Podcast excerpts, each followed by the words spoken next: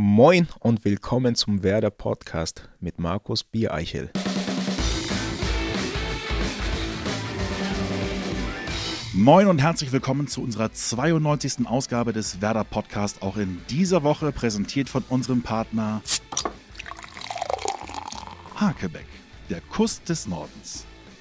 Heute sprechen wir mit einem ehemaligen Werderaner, der aber, was viele vielleicht gar nicht wissen, seit nunmehr drei Jahren zurück bei Werder ist, und zwar als Trainer. Er hatte bereits als Spieler ein Talent, das Spiel zu lesen. Ehemalige Mitspieler haben schon früh einen Trainer in ihm gesehen. Sein größter sportlicher Erfolg, behauptet man, ist vielleicht der dritte Platz bei der Afrikameisterschaft 2015, aber das soll er selber sagen. Herzlich willkommen, Cedric Bacchiadi. Ja, danke. Cedric, du warst tatsächlich ähm, nur zwei Jahre als Spieler bei Werder Bremen von 2013 bis 2015, bist aber schon seit drei Jahren wieder hier. Warum hat dich Bremen oder Werder nicht losgelassen? Ja, als ähm, ich damals von Werder nach in die Türkei gegangen bin, ähm, war es so ein Punkt, wo ich mit meiner Familie, wo wir uns einfach dazu entschieden haben, ähm, hier in Bremen zu bleiben. Also sprich, die, äh, meine Frau mit den Kindern, die sind mir nicht in die Türkei gefolgt. Die sind hier in Bremen geblieben und ich bin dann nach dem Jahr Türkei zurückgekommen hier nach Bremen. Und ähm, für uns war da ab dem Zeitpunkt klar, dass wir hier in Bremen bleiben. Wir sind äh, damals angekommen, ähm, haben wir uns gefühlt, dass wir angekommen sind, dass wir ja einfach hier viele Freunde auch ähm, mit der Zeit dann auch ähm, getroffen und gewonnen haben. Und von daher war es eigentlich ganz logisch, dass wir dann hier in Bremen dann auch sesshaft werden. Du warst insgesamt, glaube ich, die meiste Zeit ähm, neben Lübeck, in Wolfsburg und in Freiburg. Ähm, deine Frau kommt woher? Aus Wolfsburg. Ach, die kommt aus Wolfsburg. Ja. Habt ihr denn noch irgendwie so den Wunsch, auch mal nach Lübeck in deine Heimat zu fahren oder nach Wolfsburg in ihre Heimat oder seid ihr jetzt einfach hier so sesshaft, wie man nur sesshaft sein kann? Also ich sag mal so, wir sind äh, im Moment glücklich, dass wir hier oben im Norden sind und die Wege nach Lübeck, nach, ähm, nach Wolfsburg, die sind ja mittlerweile kurz und äh, von daher sind wir glücklich gerade, wo wir sind. Es war ein bisschen anders, ein bisschen schwieriger, als wir noch in Freiburg waren, immer wieder nach Norden zu kommen. So sind wir im Norden und das passt schon so. Jetzt wollen wir dich noch mal ein bisschen näher vorstellen für diejenigen, die dich noch nicht kennen. Äh, Hintergrund ist natürlich auch, du bist äh, seit Anfang dieser Saison äh, Trainer der U16 bei Werder Bremen, also alleiniger Trainer. Vorher warst du Co-Trainer äh, bei der U17. Ähm, aber wollen einmal ganz vorne anfangen. Du bist in Kinshasa geboren, damals hieß das Ganze noch Zaire. Richtig. Jetzt ist es äh, die Demokratische Republik Kongo. Ähm, und bist nach Deutschland gekommen, da warst du acht Jahre alt. Genau, das war 1992. Da sind meine Mutter und ich nach Deutschland ausgewandert. Warum Deutschland? Gab es da Gründe? Ähm, meine Mutter hatte immer so, so eine Vision, dass sie ähm, mir die bestmögliche Ausbildung, schulische Ausbildung ermöglichen wollte. Und ähm, das hatte sie in Europa gesehen. Und da gab's, äh, hatte sie mir mal erzählt, ganz verschiedene Ziele. Frankreich war ein Ziel, ähm, Belgien war ein Ziel, wo wir allein aufgrund der Sprache, da man auch in der, im Kongo Französisch spricht. Und ähm, ja, da hat man äh, einen ganz anderen Anhaltspunkt oder Anlaufpunkt. Aber letzten Endes kam es dann so, dass wir, dass wir hier in Deutschland gelandet sind. Warum? Weiß ich nicht. Dein Papa war auch Fußballspieler, unter anderem hat er gespielt bei Standard Lüttich, auch äh, in Portugal hat er äh, Fußball gespielt, war Profi, war auch Nationalspieler vom Kongo. Ähm, er ist aber nicht mit nach ähm, Deutschland gekommen, aber war durch diese fußballerische Karriere deines Papas irgendwie schon klar, dass du in die Richtung gehen könntest? Ähm, ich sag mal so, das war überhaupt nicht klar. Das Einzige, was ich mal sage, ist, wahrscheinlich habe ich äh, sein Talent geerbt. Mhm. Aber jetzt, ähm, dass mich jemand explizit auf den Fußball irgendwie hin, äh, davor bereitet hat, das, das gab es nicht, weil mein Vater war nicht da, ich war mit meiner Mutter und ähm, die war jetzt keine, die mich da zum Fußball ähm, ja, gezwungen hat oder so, sondern das kam dann eher durch, durch Freunde, als man zusammen da irgendwie auf den, äh, auf den Hinterhof gespielt hat. Dann hieß es mal, wollen wir dann nicht mal uns bei so einem Verein anmelden? Ja, und so kam das. Post SV Lübeck. Genau, das war mein erster Verein, mein erster richtiger Verein hier in Deutschland, Post SV Lübeck. Sind die stolz wie Bolle, dass du ähm, bei denen angefangen hast und sie immer noch sagen, ah, der Cedric Macchiati hat bei uns mal angefangen, Fußball zu spielen? Ja, ich weiß ja nicht, wie viele Bundesligaspieler der Post SV in der, in der Zwischenzeit hervorgebracht hat. Aber ich denke schon, wenn man aus so einem kleinen Verein dann ähm, schafft, als Spieler dann irgendwann in der Bundesliga zu landen, dass dann der Verein auch schon irgendwo auch ein bisschen stolz ist. Das kann ich mir schon vorstellen. Hast du noch Kontakt? Leider nicht mehr, nein. Okay. Du bist ja aber auch relativ äh, schnell dann auch ähm, zu dem großen Nachbarclub gewechselt zum VfB Lübeck. Das ist ja das Aushängeschild äh, eben in Lübeck. Und mit 18 Jahren dann äh, schon zum VfL Wolfsburg. Hatten die anderen Vereine, die ja auch im Norden ansässig sind, St. Pauli, HSV, damals zu der Zeit ja auch logischerweise noch Hansa Rostock, was ja nicht so weit weg ist von, von, von Lübeck, und Werder Bremen. Kein Interesse an dir oder was war ausschlaggebend, dass du nach Wolfsburg gingst? Puh, das ist, das ist echt eine gute Frage. Also ausschlaggebend war, war der Trainer von, von Wolfsburg. Ich erinnere mich, dass wir da ein äh, Punktspiel in Wolfsburg hatten. Wir haben das Spiel leider verloren. Mit Lübeck, meinst Mit Lübeck, mhm. genau. Mit VfB, VfB Lübeck gegen Wolfsburg. In der, das war die A-Union, erstes Jahr A-Jugend. Ähm, wir hatten das Spiel verloren und äh, meine Perfor Performance an dem Tag war, ähm, denke ich mal, sehr beeindruckend, weil mich der Trainer direkt nach dem Spiel darauf äh, angesprochen hat, ähm, wie es aussieht, ähm, ob ich mal nicht Lust hätte, ähm, ja, nach Wolfsburg zu kommen, uns auszutauschen. Ja, das war so ähm, das erste Mal, wo wirklich ein Verein dann ähm, in dieser Größenordnung auch Interesse gezeigt hat aufgrund der Performance und äh, das hatte mich da schon stolz gemacht. Was die anderen Vereine gemacht haben, die Nordvereine, kann ich natürlich nicht beurteilen. Du bist den Werder-Fans ja vor allem als defensiver Mittelfeldspieler in Erinnerung geblieben. Du hast aber auch vorne angefangen. Ne? Du warst überwiegend halt rechts außen, glaube ich, hast du die meisten Spiele deiner Karriere gemacht, aber auch viel als Mittelstürmer. War das auch in Wolfsburg dann so, dass sie dich da eingesetzt haben oder immer mal wieder da, wo gebraucht Bedarf nee, war? Also ich habe ähm, seit Beginn meiner Karriere, seit Beginn der, der Jugendzeit immer als offensiver Spieler gespielt, sei es im offensiven Mittelfeld oder im Sturm, Flügelstürmer, zentraler Stürmer. Ähm, da habe ich alles gespielt, was im Offensivbereich, ähm, was es da gibt. Auch in Wolfsburg ähm, war es die erste Zeit immer als Offensivspieler bin ich da aufgetreten und die Defensivrolle, die kam dann wirklich sehr, sehr spät. Das war mit dem, mit dem Wechsel nach Freiburg, dass dann irgendwann die Idee entstanden ist, äh, mich dort im äh, defensiven Mittelfeld äh, ja, auszuprobieren. Robin Dutt war derjenige wahrscheinlich. Genau, der hatte die Idee. Und bist du dankbar, dass er die Idee hatte oder verfluchst du ihn dafür noch? Boah, ist, also ich habe mich irgendwann mal, als, ähm, als es hieß, ich soll im defensiven Mittelfeld spielen, habe ich mich wirklich schwer getan, um das Ganze auch einfach ähm, ja, für mich selber im Kopf anzunehmen, diese Position, weil ich mich immer als offensiver Spieler gesehen habe und das war das war nicht ähm, ganz einfach. Ähm, das hatte ich damals dem Trainer genauso ges ähm, gesagt, aber da hat er einfach einen Mehrwert gesehen, wenn ich im, äh, im äh, defensiven Mittelfeld ähm, spiele, weil da konnte ich ähm, laut sein, seinen Aussagen der Mannschaft mehr helfen. Und äh, mit der Zeit ähm, war es tatsächlich auch so, dass ich dann die Rolle dann auch verinnerlicht habe und auch die Rolle einfach auch lieb gewonnen hat, wo es mir dann auch Spaß gemacht hat, da zu spielen. Aber erstaunlicherweise ist tatsächlich, ähm, du hast immer mal wieder Spiele gehabt, wo du auch deine Offensivqualität unter Beweis gestellt hast. 2005, 2006 warst du der große Retter für den VfL Wolfsburg im Spiel gegen Kaiserslautern. Du bist beim Stand von 0 zu 1 reingekommen, hast dann ein Tor selbst erzielt und ein Tor für Diego Klimowitz vorbereitet und Wolfsburg vor dem Abstieg bewahrt. Und du bist dann in der Saison 2008, 2009 ausgeliehen worden an den MSV Duisburg. Und da gab es ja dann dieses eine Spiel, an das wirst du dich möglicherweise auch noch erinnern. Vielleicht weißt du es auch sogar noch, ich weiß es nicht. Ähm, der 19. September 2008. Weißt du, gegen wen ihr da gespielt habt? September 2008. Nee, sagt mir nichts. Mit MSV Duisburg? Mhm. Nee. Wir hören mal rein, äh, vielleicht verstehst du es dann. Christ. Keine Abseitsposition und das Tor für Duisburg. Erster gelungener Angriff, erstes Tor in dieser Partie. Macchiadi mit seinem zweiten Saisontreffer. Und das macht er ganz abgezockt. Christ mit dem Ball in die Gasse und ich habe es vorhin angesprochen, genau diese Wege soll Macchiadi suchen. Und er hat formidabel in dieser 22. Minute vorgemacht, wie es geht. Ömer Macchiadi, Macchiadi, Traumtor Macchiadi, Traumtor Macchiadi.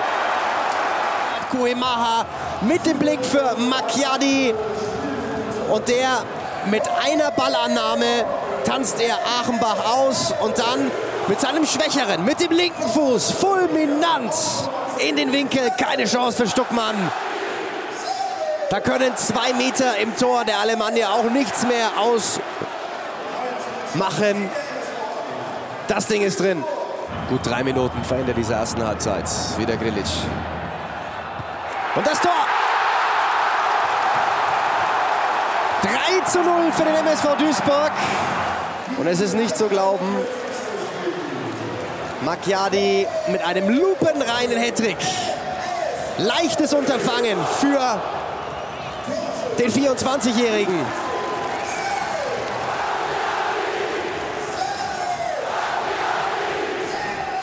Jetzt weiß ich es. Jetzt weiß ich es. Ich glaube, es ist der einzige Hattrick gewesen, den du auch ähm, in der Profilaufbahn gemacht hast. Genau. Da hatte ich äh, einen guten Tag gehabt, einen Sahnetag, wie man so schön sagt. Und ähm, habe den Alema, hab die ähm, Alemannia Aachen drei Stück eingeschenkt. Es gibt immer so eine Diskussion darüber, wenn es um Hattricks geht. Ist das ein richtiger Hattrick? Ist das ein perfekter Hattrick? Bei dir ist es tatsächlich, glaube ich, der, der perfekteste aller Hattricks, die du machen kannst, weil du hast nicht nur das 1-0, 2-0, 3-0 innerhalb einer Halbzeit erzielt, du hast das erste Tor mit rechts, das zweite Tor mit links und das dritte Tor per Kopf erzielt. Hat dich irgendwann mal jemand darauf angesprochen? Äh, ich muss tatsächlich sagen, das ist, das ist für mich neu. Also, dass es ein lupenreiner Hattrick war, das war mir immer bewusst, aber dass ich das äh, mit drei verschiedenen Körperteilen gemacht habe, ähm, höre ich, hör ich heute zum ersten Mal. Das siehst du mal. Also kannst du später auch allen anderen mal erzählen, du hast es geschafft und zwar auch auf äh, fast größtmöglicher Bühne, in dem Fall, zweite Bundesliga. Ähm, diese Laie nach Duisburg war für dich ja im Grunde ein absoluter Segen auf der einen Seite. Du bist Torschützenkönig geworden mit 16 Toren. Und ich glaube auf der anderen Seite der große Fluch, weil genau in der Saison, als du in Duisburg warst, wird Wolfsburg deutscher Meister. Richtig. Ähm, aber dazu habe ich hab den Jungs von Wolfsburg damals gratuliert. Für mich war einfach nur entscheidend, ich habe äh, in dem Jahr zuvor unter Felix Magath ganz, ganz wenig gespielt, beziehungsweise gar nicht gespielt. Und ähm, um meine Karriere einfach einen Kick nach vorne zu geben, war für mich logisch, dass ich, dass ich eine andere Herausforderung suche. Und wie auch immer die Herausforderung auszusehen gehabt hat, war mir bewusst, ich muss aus Wolfsburg raus. Und, ähm, ja, am, am, Ende ist es dann Duisburg geworden. Das lief da auch für mich gut. Ich meine, Wolfsburg ist Meister geworden. Ich äh, bin da in Duisburg äh, durchgestartet als Offensivspieler. Und äh, ich bin auch ein Mensch, der dann eher auf das guckt, was er, was, ähm, was er selber erreicht. Und von daher bin ich stolz. Also von, und die deutsche Meisterschaft, gut, habe ich, hab ich jetzt nicht äh, gewonnen, aber trotzdem äh, bin ich einfach stolz, dass ich in der, in der zweiten Liga mit Duisburg auch einfach eine gute Rolle gespielt habe. Und du hast dich damit ja auch äh, für andere Mannschaften interessant gemacht. Unter anderem für den äh, Sportclub Freiburg. Das war dann Robin Dutt, der dich möglicherweise, das kannst du ja sagen, davon überzeugt hat, in den Schwarzwald zu ziehen. Ja, es gab ähm, nach dem Jahr Duisburg noch einige Optionen für mich. Ähm, auch, auch Wolfsburg war damals wieder eine Option, denn äh, zu der Zeit nach, ähm, nach der Saison hatte der hatte Armin Fee bei bei Wolfsburg das äh, Traineramt übernommen. Wir hatten uns ausgetauscht. Der hätte es auch gerne gehabt, dass ich dann wieder ähm, zurück nach Wolfsburg kommen sollte. Aber für mich war einfach die, entscheidend, ähm, dass ich mit Wolfsburg durch war. Ich habe gesagt, ich bin jetzt seit der Jugend dort, seit der A-Jugend 2002 da gewesen bis 2008. Ähm, das Kapitel ist für mich erledigt. Ich möchte einfach eine komplett neue Herausforderung suchen. Und so war für mich Wolfsburg gar kein Thema mehr. Ähm, ja, und dann gab es ähm, nochmal ein paar andere Anfragen und mit äh, Freiburg hatte ich einfach ein gutes Gefühl direkt von Anfang an. Und ich bin auch jemand so, der auch auf seinen Bauch einfach hört und ähm, da hatte ich ein gutes Gefühl, auch gute Gespräche mit dem damaligen Trainer Robin Dutt und so kam dann der Wechsel zustande. Und deine Frau war sicherlich total begeistert, dass du sagst, ich, du warst mit Wolfsburg durch. Ja, das, das war natürlich nicht ganz einfach, denn sie ist, sie ist aus Wolfsburg und ähm, ja, sie hat mich überall, überall war sie mit und auch in, in Duisburg war sie mit. Und als ich dann gesagt habe, pass auf, ähm, Wolfsburg wäre wieder eine Option, aber sportlich gesehen ist das Ding für mich durch, ähm, dass wir was anderes machen. Und da stand sie auch hinter mir. Also da gab es ähm, kein, kein, keine großen Gespräche. Sie war wirklich, oder sie ist jemand, die, die, die mich da immer unterstützt hat. Und ähm, ja, das war, das hat mir, das hat mir die Sache auch ganz, ganz einfach gemacht. Du bist ja ein absoluter Familienmensch, wie mir gesagt wurde. Ähm, bei solchen Entscheidungen muss man sich das dann demokratisch vorstellen? bei euch zu Hause, dass du sagst, okay, wir haben folgende Optionen hier auf dem Tisch liegen. Wir könnten nach Freiburg, wir könnten auch, keine Ahnung, zu Verein XYZ gehen. Wonach wäre euch? Oder bist du dann schon der Bestimmer und sagst, wir machen jetzt das und ihr kommt alle mit?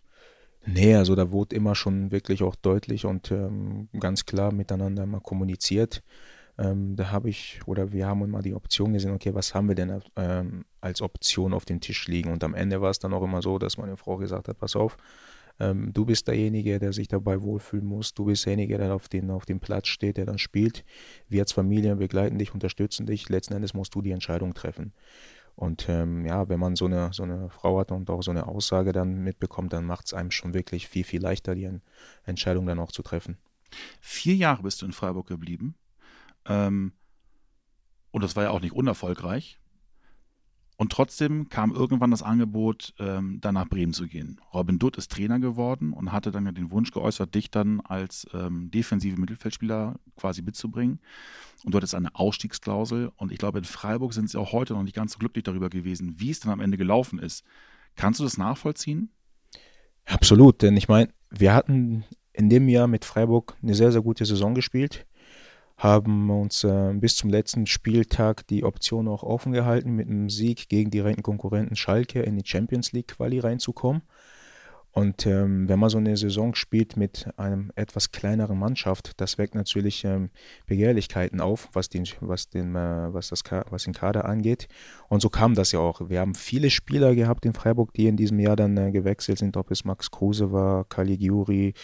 Ähm, und ja, ich war einer der oder einer der letzten Spieler, ich glaube sogar der letzte, ähm, wo eigentlich wir miteinander davon ausgegangen sind, es wird sich da nichts mehr tun. Wir werden neu in die Saison gehen und wie das manchmal so im Fußball ist, überschlagen sich die Ereignisse und als das Angebot dann von, von Werder kam, ähm, ja, war es einfach so wieder, okay, wir haben die Möglichkeit, äh, nach vier Jahren Freiburg wieder Richtung Norden zu kommen und ähm, das war nämlich mit ausschlaggebend, dass sie in Freiburg natürlich darüber nicht sonderlich ähm, ja, erfreut waren. Das ist ja klar, wenn man viele Spieler schon verloren hat und am Ende noch, ähm, ja, meine Wenigkeit.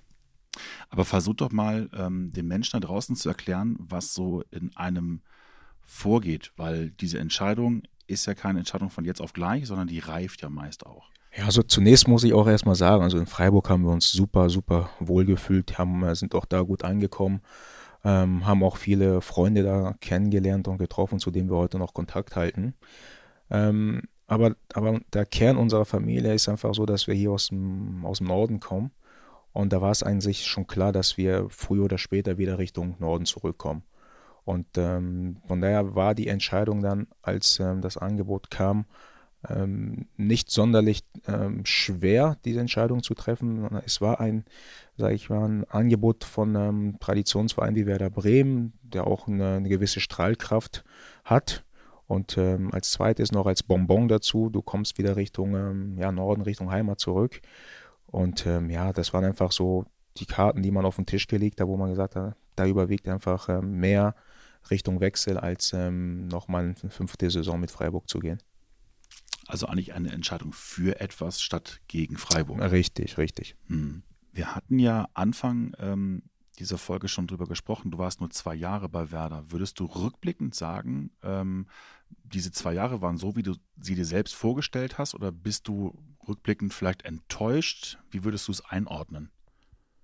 Ähm, also sportlich jetzt nur. Ne? Enttäuscht, enttäuscht nicht, denn dafür bin ich einfach jemand, der alles auf dem, auf dem Platz gibt. Das war mir immer wichtig, egal in welchen Station, bei welchen Stationen ich war, war für mich immer wichtig, dass ich äh, in jedem Spiel, in jedem Training einfach alles gebe, sodass ich wirklich am Ende sage, pass auf, ich habe alles gegeben, was ich konnte. Leider war es äh, mit Werder, als ich dann kam, nicht gerade eine einfache Phase und ähm, vieles hat nicht so funktioniert, wie ich es mir vorgestellt habe. Und ähm, das macht mich rückblickend betrachtet ein Stück weit ähm, etwas trauriger, dass wir, dass äh, auch ich nicht das, das Optimum aus mir hier in Bremen herausholen konnte. Warum auch immer, ähm, das sei mal dahingestellt, aber ähm, so wie ich äh, von Freiburg kam mit der mit dem Status, was ich da hatte, mit, ähm, mit, den, mit der Erfahrung, was ich da hatte, hätte ich natürlich oder habe ich mir gewünscht, natürlich auch mehr hier für Werder zeigen zu können in diesen zwei Jahren. Und das ist mir leider nicht geglückt. Und ähm, ja, damit muss man auch leben. Aber wie gesagt, wichtig war mir einfach, dass ich mir selber heute in die Spiegel schauen kann und sage, ich habe alles einfach getan. Mhm. Mhm. Naja, es spricht auch für Werder und auch für Bremen, dass du dann weiterhin hier wohnst. Ne? Genau. Erstaunlicherweise, du hast ja ähm, zu der Zeit ähm, unter anderem auch für den Kongo die Nationalmannschaft, du hast zu der Zeit auch für den Kongo in der Nationalmannschaft gespielt. 2015 bzw. 2013 und 2015 an der Afrikameisterschaft teilgenommen. Auch da Fun Fact, du hast nur ein einziges Spiel verloren. Aber Ne? Das war dann leider dann das Halbfinale mit der Elfenbeinküste. Aber in 2013 hast du in der Vorrunde oder habt ihr mit dem Kongo in der Vorrunde alle Spiele unentschieden gespielt und seid trotzdem ausgeschieden. Ja, das ist, das ist wirklich verrückt. Also wir haben 2013 in Südafrika beim, äh, bei der Meisterschaft an sich ja eine gute Mannschaft gehabt, haben auch ähm, guten Fußball gespielt, aber wir sind einfach nicht darüber hinausgekommen, ein Spiel zu gewinnen. Wir haben dreimal unentschieden gespielt und dann sind wir nach der Vorrunde direkt ausgeschieden. Und das war schon ähm, ja, ein Schlag ins Gesicht. Das tat schon weh. Und das Lustige ist, 2015 genau dasselbe. Drei Unentschieden in der Vorrunde, auch Gruppe B. Und ihr kommt aber dann weiter und qualifiziert euch dann für die K.O.-Runde. Ja, diesmal, diesmal wollte jemand oben, dass wir mit den drei Unentschieden weiterkommen, würde ich sagen. Sair ist ja ähm, Ende der 60er, Anfang der 70er sind ja schon zweimal Afrika-Cup-Sieger geworden und seitdem lange Zeit ähm, nicht viel gewonnen. Und in dem Jahr 2015 werdet ihr Dritter. Und ich kann mich daran erinnern, dass du das damals auch erzählt hast, dass in Kinshasa oder im Kongo die Menschen komplett eskaliert sind und euch empfangen haben, als wenn ihr eigentlich Afrika-Cup-Sieger geworden wärt. Ja, man, ich, man muss sich das einfach mal so vorstellen, sage ich mal, die WM 2006, genau, Sommermärchen. Ähm, ja, Deutschland ist ja Dritter geworden und man weiß ja um, ähm, um den Empfang, was die Spieler in Berlin erwartet hat. Und so ähnlich kann man sich das äh, auch in, in, den Kongo vorstellen, was damals ähm, los war 2015, als wir dann Dritter geworden ist, sind. Klar, Afrika ist ganz weit weg von Europa. Man man mag es sich immer nicht vorstellen, aber genauso ist es gewesen. Die Menschen waren dort ähm, sehr, sehr glücklich, dass, ähm, dass die Nationalmannschaft wieder so einen Erfolg äh, für das Land im, äh, im Fußball erzielt hat, dass die einfach auch auf den Straßen gegangen sind, gefeiert haben, dritter Platz in Afrika gab. Das, ähm, das gab es lange, lange nicht mehr und ähm, ja, so war es einfach. Die Menschen waren super glücklich. Ich finde es ja nach wie vor erstaunlich. Der Kongo ist ja tatsächlich das zweitgrößte Land Afrikas und hat, glaube ich, die viertmeisten Einwohner ähm, wenn man das mal auf die Länder runterbricht. Und trotzdem sind es eben andere Nationen, die im Fußball so unglaublich erfolgreich sind. Hast du eine Idee, warum das so sein kann? Ja, eine Idee, eine Vermutung schon. Ähm, wir haben bei uns im Kongo sehr, sehr gute Fußballer, technisch gut ausgebildete Fußballer, äh, die einfach auch ähm, was Besonderes in sich haben. Ähm, was wir nicht haben, ist die Struktur. Hm. Und damit ähm, steht und fällt natürlich alles. Und da sind wir einfach andere Nationen, im, äh, in Afrika einfach äh, meilenweit hinterher, sprich ob es da Kamerun ist, Ghana, Elfenbeinküste, wie die alle heißen. Wir haben einfach äh, in unserem Verband keine gute Struktur. Ähm, ja, und das spiegelt sich dann leider wirklich auch auf die Ergebnisse wieder. Irgendwann Bock mal wieder in Kongo zu gehen, um möglicherweise daran zu arbeiten? Auf jeden Fall ist das eine Option. Oder ist das ein Kampf gegen Windmühlen, weil du einfach so viel anschieben müsstest, weil sich so viel ändern müsste, dass das wirklich dich aufreiben würde oder du dich aufreiben würdest? Nee, also das ist, ähm, das ist, wie gesagt, das ist eine Option. Wir, wir haben meine Spielergeneration, die jetzt langsam alle um die Mitte 30 sind und aufhören ähm, sind schon sehr, sehr viele dabei, die auch in den Kongo zurückgehen, die versuchen dort ähm, einfach auch im Verband auf Fußballbasis was zu ändern, weil wir einfach aus unseren Erfahrungen in Europa wissen, wie gut oder wie wichtig eine gute Struktur ist, damit einfach die Mannschaft funktioniert, wie wichtig das drumherum ist. dass die Mannschaft funktioniert. Und äh, viele meiner Mitspieler, Ex-Mitspieler, ähm, sind schon dabei, betreuen viele Projekte. Und auch für mich wäre es ähm, irgendwann, wer weiß wann, ähm, ja, eine Herzensangelegenheit, dort mitzuhelfen. Einer deiner ehemaligen Mitspieler ist unter anderem Clemens Fritz. Ähm, der hatte dann auch ein Stück weit durchblicken lassen, dass er durchaus äh, das Talent in dir sieht, auch damals schon gesehen hat, dass du Trainer werden könntest. Und wir hatten ihn mal gebeten, dass er mal erzählt, wie er dich damals so wahrgenommen hat.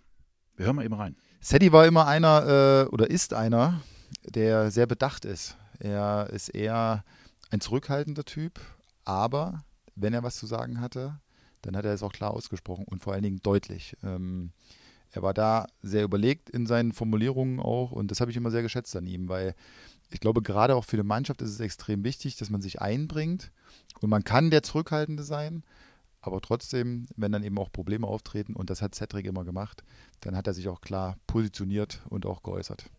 Sind das so Attribute, die man als Trainer braucht? Unter anderem ja. ja. Also ja, das ist ja nicht, das ist ja nicht alles. Ähm, es ist ja vielfältig, was du, was du als Trainer brauchst, was ich jetzt auch in den äh, zwei, dreieinhalb Jahre jetzt ähm, kennengelernt habe, beziehungsweise erlebt habe. Aber unter anderem, was Herr Clemens schon gesagt hat, man, man ist, ist auf jeden Fall wichtig, auch einfach besonnen zu sein, eine klare Entscheidung zu treffen, egal in, in welcher Phase. Man, man, sollte da nicht den Kopf nicht verlieren und ähm, ja, es ist schon wichtig. Wann war dir denn klar, dass du Trainer werden willst? Mit zwölf. Sehr, sehr spät. Also, ja? ja, sehr spät. Also, es, es war so, als ich mit dem Fußball oder während meiner Karriere, wo ich wo es dann losging, die ersten Gedanken, was machst du am Ende der Karriere, da habe ich gesagt, äh, habe ich mich auch mit vielen unterhalten und äh, für mich war immer klar, im Fußball bleiben ja, kann ich mir sehr, sehr viel vorstellen, nur nicht den Trainer. Ja, echt? ja. Genau, also und, ähm, ja, wie das manchmal so im Leben ist, ist genau das gekommen, was ich mir nicht habe vorstellen können. Aber dann stellt sich ja die Frage, was hat denn den Ausschlag gegeben, dass du dann doch Trainer werden wolltest? Den Ausschlag gegeben hat tatsächlich, als ich hier bei Werder als Co-Trainer angefangen habe. Mm, ich, ich hab, äh, wir hatten für ein halbes Jahr gesagt, wir können uns mal schauen, die Zusammenarbeit. Mit Christian Brandt. Mit Christian Brandt. Mhm. Vorher noch mit ähm, Sven Hübscher für ein paar Wochen. Dann kam ja Christian Brandt. Und ähm, in, dieser, in dieser Zeit ist einfach, ja, habe ich einfach gemerkt, wie viel Lust mir das die Geschichte eigentlich macht, ähm, Spieler zu trainieren, Spieler mitzubegleiten, ist einfach, ja, dieser, dieser Spaß. Das, das habe ich dann gemerkt, ey, das macht ja tatsächlich wirklich Spaß, die jungen Spieler nach vorne zu bringen, die jungen Spieler zu begleiten, die einfach von der Erfahrung profitieren zu lassen. Und das war mir ähm, ja davor nicht klar. Und äh, das hat mich wirklich dann so bewegt, wo ich sage, ja, diesen Weg will ich weitergehen, weil es mir einfach auch persönlich Spaß macht. Wie kam denn der Kontakt zustande? Also ich meine, du kommst ja jetzt nicht einfach mit dem Auto zum Training und sagst so, ja moin, ich habe jetzt mal Bock, hier ein bisschen Co-Trainer zu machen, sondern es muss ja vorher irgendein Gespräch gegeben haben. Ja, den gab es tatsächlich. Ähm, ja, der Kontakt, wie kam er zustande? Ähm, in dem Jahr 2018, Januar, gab es hier im Verein auch wieder, äh, was heißt wieder, es gab einen Trainerwechsel im Verein. Der Florian hatte übernommen. Mhm hat den Tim aus der U17, den Tim Borowski aus U17 als Assistenztrainer nach oben mitgenommen. So war dann in der U17 eine Stelle frei. Mhm. Und ähm, Sven Hübscher, der damalige Trainer, ähm, dem war es ein Anliegen, ähm, wieder einen Ex-Spieler als Co-Trainer zu haben. Und ähm, ja, die Verantwortlichen von Werder, die hatten es mitbekommen, dass ich hier in Bremen sesshaft bin und da kam ein Anruf. Äh, echt? Ja, kam ein Anruf ähm, ob wir uns dann nicht mal zusammentreffen können. Und ja, haben sie mir die Idee präsentiert, ob ich mir das vorstellen kann. Da habe ich auch gesagt, habe ich nicht lange gezögert, meinte, klar, können wir machen und gucken wir, wo es sich hinentwickelt. Und überraschenderweise hast du festgestellt, dass dir Fußball Spaß macht. Nein, Fußball nicht. dass mir Fußball Spaß macht, das war, das war schon von klein, von klein an immer so. Ähm, wie gesagt, aus, ähm, einfach auf der, auf der Trainerebene. Also ich habe mir nie vorstellen können, auf der Trainerebene zu arbeiten und und in den ähm, ersten Wochen und auch schon in den ersten Monaten einfach gemerkt, ey, auf dieser Trainerebene, es macht, es ist eine andere Ebene, aber trotzdem ähm, habe ich einfach den Spaß gesehen. Und du hast ja auch nachhaltig äh, Eindruck äh, hinterlassen, zumindest äh, bei deinem ehemaligen Chef, ähm, Christian Brandt. Was mir bei Sadie von Anfang an gut gefallen hat, ist, dass er nach seiner Spielerkarriere diesen Job als Trainer von der Pike auf lernen möchte, dass er sehr wissbegierig ist ähm, und äh, wirklich immer wissen wollte, was wir genau machen. Ähm, bei jedem Schritt dabei war, sehr akribisch war oder auch ist natürlich und einfach neugierig ist und das gefällt mir super. Ähm, die Zusammenarbeit hat wirklich total toll geklappt vom ersten Moment an. Wir hatten tolle Momente, tolle Spiele. Ähm, und ähm, Sadie hat einfach auch bei den Spielern einen guten Draht gefunden sofort, weil er aus seiner ähm, Zeit als Bundesliga-Profi natürlich sehr, sehr viel vorleben konnte. Hat immer wieder kleine Tipps gegeben, hat individuell mit den Spielern häufig trainiert. Ähm, ja, ich bin wirklich froh, dass ich Sadie kennengelernt habe und wir zusammengearbeitet haben. Ich hoffe, dass wir es irgendwann nochmal können. Und ähm, vielleicht ergibt sich nochmal die Gelegenheit. Ähm, ja, toller Typ und ich glaube, er hat äh, äh, gute Zukunft als Coach vor sich.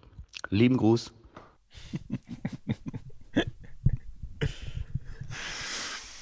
Wie ist das, wenn man das hört? Ja, das ist natürlich, wenn man solche Worte hört, ist natürlich schön. Und ähm, ja, mit Christian haben wir echt tolle Zeit gehabt zusammen. Äh, in der U17 erfolgreiche Zeit zusammen.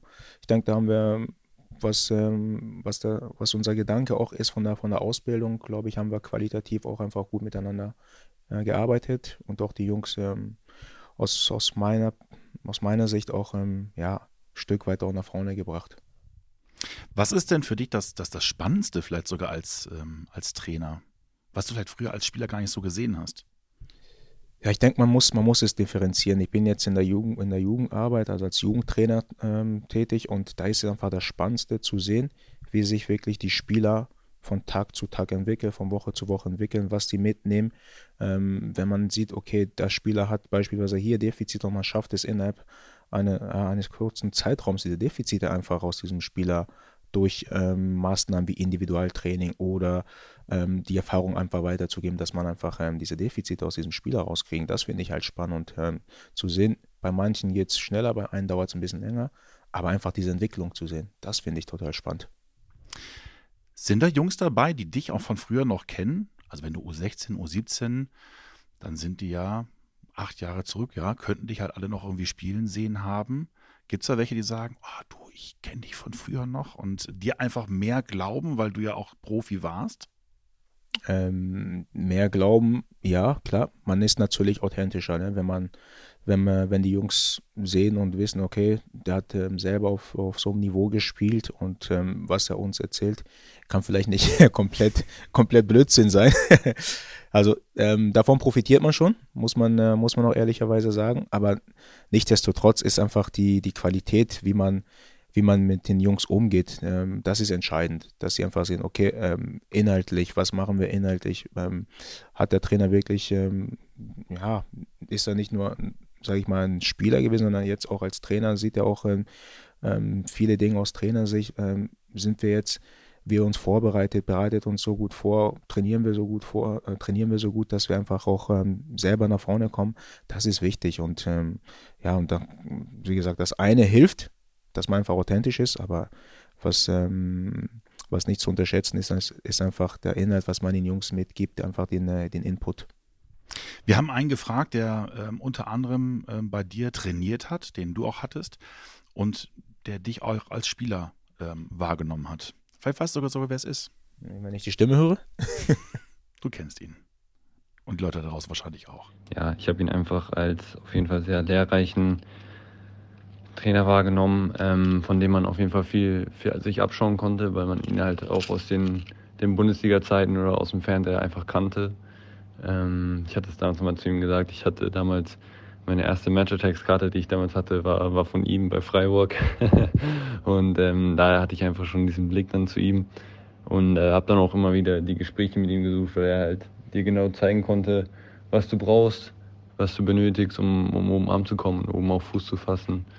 Und ähm, ja, deswegen war es auf jeden Fall super interessant, ihn, ihn als Co-Trainer zu haben.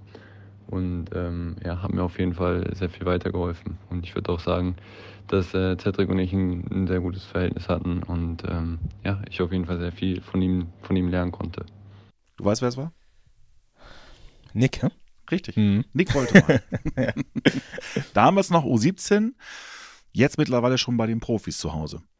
Ähm, was ist das für ein Gefühl in einem Trainer, wenn er sieht, und U17 ist ja schon wirklich Leistungsmannschaft, U15 geht es ja eigentlich los, aber U17, das ist ja trotzdem noch ein sehr langer Weg, bis jemand bei den Profis landet. Aber was ist das für ein Gefühl, wenn man tatsächlich einen Spieler, der bei einem gespielt hat, in der U17 ist, bis auf die große Bühne geschafft hat? Ja, auf jeden Fall ein tolles Gefühl. Das ist ja ähm, das, woran wir alle hier im äh, NLZ hier arbeiten. Ja, sprich, ob der Spieler angefangen hat in der U12, U13 und weiter bis U19 durchkommt und letzten Endes irgendwann bei den Profis ankommt, dann hat ein, jeder Trainer, der diesen Spieler irgendwo betreut hat in der Mannschaft, der hat ja irgendwo einen Einfluss auf diesen Spieler. Und ähm, als Trainer bist du einfach auch stolz, wo du sagst, ja, irgendwas hat der, habe ich dem Spieler wohl mitgegeben, er hat es ähm, beherzigt und jetzt ist er oben dabei. Das macht einfach, einfach einen einfach stolz, weil das ist da das, worauf wir alle hier arbeiten, dass die Spieler so von uns ähm, ausgebildet werden, bestmöglich, dass sie da oben ankommen. Du hast dich ja nach oben gearbeitet. Du bist ja zwischendrin bei den Profis in Wolfsburg gewesen, aber auch immer wieder mal zur U23 zurückgeschickt worden. Hast du das Gefühl, dass du da noch viel besser vermitteln kannst als andere, die diesen Weg nicht gegangen sind? Ähm, ja, ich habe also persönlich natürlich viel erlebt in meiner Karriere. Was du gerade angesprochen hast, war bei den Profis dabei. Und dann immer wieder die Rückstufung zur ähm, U23-Mannschaft. Und das ist auch immer wichtig, wie du das als Spieler ähm, aufnimmst. Ne? Ich meine, wenn du oben bist, du willst oben bleiben. Und wenn dann wieder eine Phase kommt, dass du bei der U23 bist, äh, empfinden es viele als Rückstufung. Habe ich damals auch so empfunden, muss ich ja zu, ehrlicherweise zugeben. Aber nichtsdestotrotz war für mich immer wichtig, okay, jetzt bin ich bei der U23, jetzt gebe ich ähm, von der Leistung kein bisschen nach, sondern mache genauso weiter, als wäre ich oben dabei, um einfach wieder die Möglichkeit äh, zu bekommen, oben wieder hinzukommen. Und das, denke ich mal, ist einfach wichtig für die Spieler, wenn sie mal zwischen U23 und, U äh, und Profimannschaft pendeln, dass die ja, ähm, ja nicht den, den Kopf in den Sand stecken, sondern dass sie einfach nochmal ja, mehr will ich gar nicht sagen, sondern genauso, genauso äh, trainieren, wie als wenn die da oben dabei wären. Mhm. Mhm. Du bist der Trainer zu einer Zeit und bist jetzt sogar ähm, verantwortlicher Trainer der U16 in einer Zeit, wo Fußball komplett brach liegt. Also Corona hat ja wirklich alles komplett zerschossen. Ähm, die U17-Saison ist bei euch abgebrochen worden. U16 konnte, glaube ich, bis dato gar nicht trainieren. Jetzt dürft ihr irgendwann wieder trainieren. Wie nimmst du das wahr bei den Jungs? Ist das, ähm, sorgt das möglicherweise für nachhaltige Schäden, die man nicht mehr aufholen kann in dem Bereich? Ähm, das, das würde ich nicht so sagen. Also es ist, es ist eine, eine Phase, das ja alle betrifft. Und von daher würde ich ähm, sagen, das ist ja für alle irgendwo ausgeglichen. Alle haben die gleichen Chancen. Von daher sind es keine nachhaltigen Schäden, die man nicht mehr reparieren kann.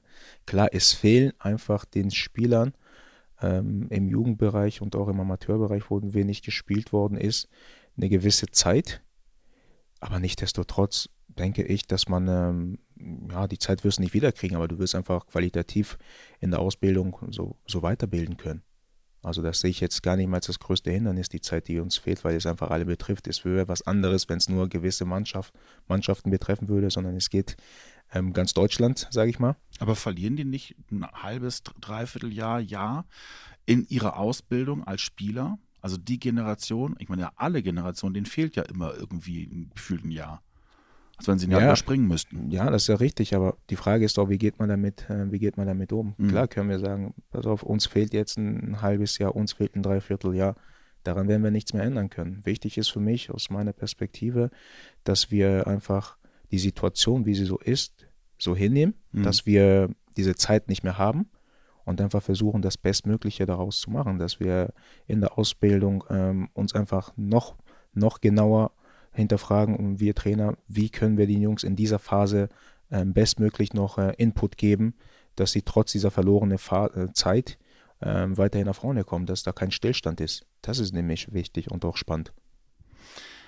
Jetzt warst du Co-Trainer in der U17, hast wenn man so sagen kann, ein bisschen Blut geleckt mhm. oder hast für dich festgestellt, ja, kannst dir vorstellen und machst jetzt die U16 bei Werder Bremen. Was sind denn so Ziele für dich? Hast du Ziele, wo du irgendwann mal hin willst? Sagst du für dich, Der Juniorenbereich ist schon wirklich total super. Kannst du dir vorstellen, ewig da zu bleiben? Oder soll es die große Bühne werden? Puh, eine sehr, sehr gute Frage.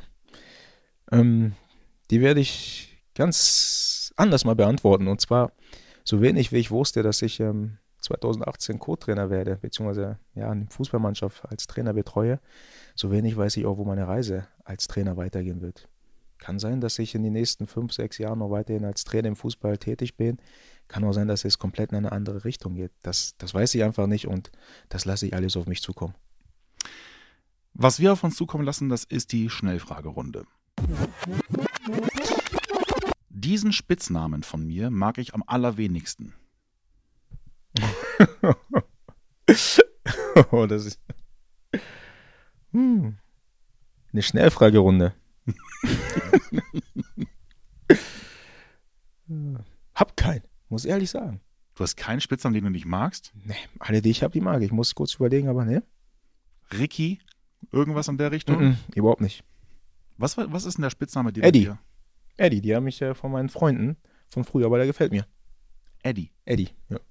Aber hier war es immer Set. Hier was Set. Hm. Mhm. Ohne dieses technische Gerät könnte ich nicht überleben. Leider Handy. Irgendwelche Apps, die halt in deiner Bildschirmzeit am meisten hervorstechen? Safari. Ich google gerne viel. Ernsthaft? Ja. Alle anderen denken sich auch so, what? mein schönster Moment als Fußballprofi. Als wir mit Wolfsburg gegen Kaiserslautern äh, unentschieden gespielt haben und dadurch in der Bundesliga geblieben sind. Mein peinlichster Moment als Fußballer. Puh, das war in der Türkei mit Rizespor. Da sind wir im Pokalspiel gegen einen unterklassigen Gegner ausgeschieden. Ähm, schweres Spiel gewesen, Schneesturm. Ähm, ganz, ganz schlecht gespielt. Habe ich eine richtig, richtig schlechte Performance hingelegt. Und ähm, ja, und wurde dann auch, glaube ich, direkt zur Halbzeit ausgewechselt. Das war nicht so schön. Das letzte Mal richtig aufgeregt habe ich mich. Beim Hausaufgaben machen mit meinen Kindern. Homeschooling. Ja? ja. Wie alt sind deine Kinder jetzt? Äh, 12 und 8. Ah. Also zweite Klasse, wahrscheinlich geht das noch. Nee, dritt, dritte Klasse und siebte Oder- Klasse. Ja, aber dritte Klasse geht wa- wahrscheinlich noch von den Aufgaben, aber ich glaube dann so siebte, achte Klasse, da wird schon schwierig. Oder Nein, ist es andersrum? Es, es, es geht gar nicht um die Aufgaben, es geht ähm, die Aufgaben mit Papa zu machen. Ja, das wollen sie gar nicht. Nein, das wollen die Kinder nicht. Ist der Herr Macchiadi, der Lehrer für Homeschooling, ist der so streng? Nein, streng nicht. Ich will nicht zu Herrn Macchiadi. Mama. Mein Lieblingsspieler aller Zeiten. Ronaldo, der Brasilianer. Warum? Weil er einfach, wie man schön im Amerikanischen sagt, der Total Package war. Der Ja? hatte einfach alles, ja. Krass. Mein Lieblingstrainer aller Zeiten. Lieblingstrainer, Lieblingstrainer. Ähm, Lieblingstrainer eher weniger, aber Trainer, von denen ich, ähm, die ich sehr, sehr schätze, Christian Streich. Ist er denn wirklich so ein Typ, wie man ihn auch in der Öffentlichkeit wahrnimmt? Oder ist er privat ganz anders? Nein, du hast es schon richtig gesagt, er ist halt ein Typ. Der ist wirklich ein Typ und so wie man in der Öffentlichkeit wahrnimmt, so ist er auch privat. Da verstellt er sich kein bisschen. Werder bedeutet für mich. Werder bedeutet für mich beste Verein hier im Norden. Quatsch, ernsthaft. Ernsthaft. Okay. Was ist denn deine Lieblingsmannschaft gewesen, als du klein warst? Ähm, ich hatte tatsächlich in meinem Kinderzimmer äh, von Borussia Dortmund Sachen hängen. Okay. Ja, ja. Genau. Ah, okay, das, das, das lassen wir einfach mal so dahin stehen. Ja, man muss fairerweise sagen, als du ja hergekommen bist, 92, das war ja auch so die Hochphase vom BVB. Ja, irgendwann genau. Und da wird man ja auch geprägt, entweder eben durch den Lokalkolorit oder eben durch den Erfolg. Aber dass du Werder jetzt höher ansiedelst als Wolfsburg, finde ich erstaunlich. Ja. Also sportlich ist es ein bisschen andersrum, aber so im Es gesamten, für dich, also im gesamten empfindest, ja. si- siedel ich Werder höher ein. Der schönste Moment im Weserstadion war für mich. Ähm, mein erstes Spiel hier im Weserstadion, einfach mal die, diese Kulisse erlebt zu haben. das ist auch schon ganz, ganz lange her, hatten wir mit äh, Wolfsburg mal hier gespielt. Ah, okay, Mhm. jetzt weiß ich, wie du es meinst. Mhm. War Das das, vor oder nach dem Umbau? Das war sogar noch vor dem Umbau, bin ich der Meinung. Echt? Hätte ich nie gedacht. Doch. Das ist, echt, das ist wirklich lange her. Und zum Abschluss. Diesen Traum möchte ich mir in meinem Leben noch erfüllen. Uh. Uh, uh, uh, uh. Ja, Träume sind da, um verwirklicht zu werden. Was will ich verwirklichen? Ähm, ich träume, ich träume sehr wenig. ähm, Du träumst genauso viel wie alle anderen. wahrscheinlich. Hm, ich überlege gerade. Also ich bin jemand, der im Moment ist und ähm, da, wie es gerade ist, bin ich glücklich und ja, was ich äh, auch schon mal zwischendurch gesagt habe, wie es dann in den nächsten Jahren aussieht, weiß ich nicht, das lasse ich alles auf mich zukommen, von daher jage ich da keine Träume nach. Aber nicht mit Kongo die Afrikameisterschaft gewinnen als Trainer oder Na, ja, das sind, das sind Sachen, die kann ich jetzt zum jetzigen ähm, Zeitpunkt nicht beeinflussen, von daher bin ich jemand, der es gar nicht so nachjagt. Cedric, vielen Dank. Gerne doch. Das war die 92. Ausgabe. Ich hoffe, es war wie immer unterhaltsam und ihr hattet Spaß beim Zuhören. Feedback ist ja bekanntlich ein Geschenk, deswegen solltet ihr Anregungen haben oder Fragen, Kritik, dann schickt uns gerne eine Text- oder Sprachnachricht per WhatsApp an die Nummer 0174 668 3808. Die Nummer findet ihr wie immer auch unten in den Show Notes. Abonniert diesen Kanal gerne, damit ihr keine weitere Folge mehr verpasst. Zudem seht ihr auch, wenn das Vorspiel, unser Vorberichtspodcast vor jedem Pflichtspiel online ist. Zu hören gibt es uns nach wie vor auf Soundcloud, Spotify, dem Apple Podcast und dieser. Ich hoffe, schaltet auch kommende Woche wieder ein. Bis dahin, macht's gut. Tschüss. Tschüss.